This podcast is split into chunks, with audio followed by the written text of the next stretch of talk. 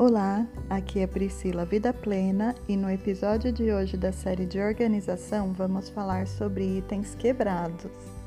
Nossa, mas que estranho! Organização de itens quebrados.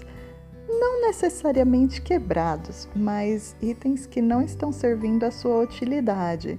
Por exemplo, né, até na, no último episódio eu comentei sobre isso, aquela bicicleta que está com o pneu furado ou murcho o violão que está sem corda, um relógio de parede que está sem bateria, uma faca cega, um abajur sem lâmpada.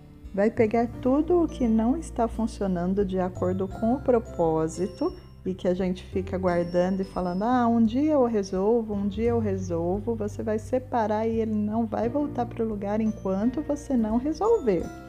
Se a gente não faz assim, a gente não resolve nunca e toda vez que precisa daquele item, a gente acaba se frustrando. Então, nesse dia, você vai verificar todos esses itens que precisam de alguma revisão, pequeno conserto ou precisa de acessórios e deixá-los tinindo para a hora que você for usar. Isso também vai servir para você revisitar seus objetos e como eles já estavam sem uso por tanto tempo, verificar se eles realmente são necessários.